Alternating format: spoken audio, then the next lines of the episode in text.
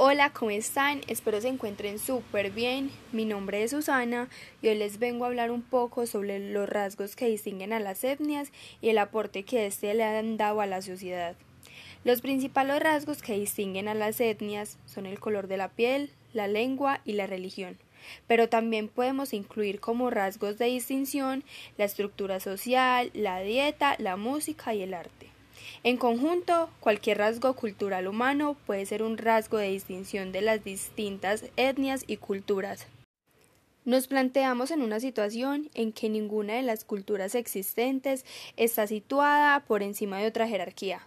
Esto favorece demasiado la integración de las culturas y forma parte del patrimonio humano. Existen organismos gubernamentales encargados de proteger la diversidad cultural, siendo el más importante de todos ellos la UNICESCO. Este tiene una tendencia hacia la uniformidad cultural, por eso, en el 2001, la Asamblea General de las Naciones Unidas declaró el 21 de mayo como el Día Mundial de la Diversidad Cultural para el Diálogo y el Desarrollo, en el que se valora las diferentes culturas comprendidas por el rasgo y el respeto por el otro.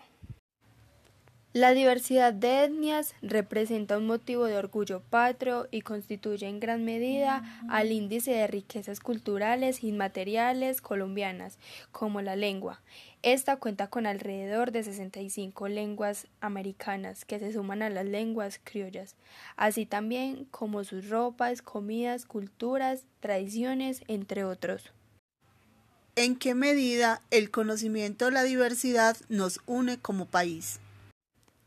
Considero que nuestro país es muy diverso en todos los sentidos posibles. Comparándolo con otros países, creo que estamos muy evolucionados al respecto.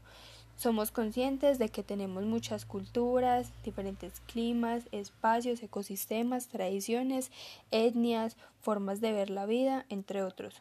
En cambio, otros países todavía están muy regidos. Por ejemplo, con respecto a la familia, siguen siendo mamá, papá, hijo y pues ya. Todavía siguen habiendo discriminaciones por la piel, países que todavía están divididos culturalmente. Creo que por eso tantos extranjeros llegan a Colombia y se van enamorados, ya que tratamos a todos por igual sin distinción alguna.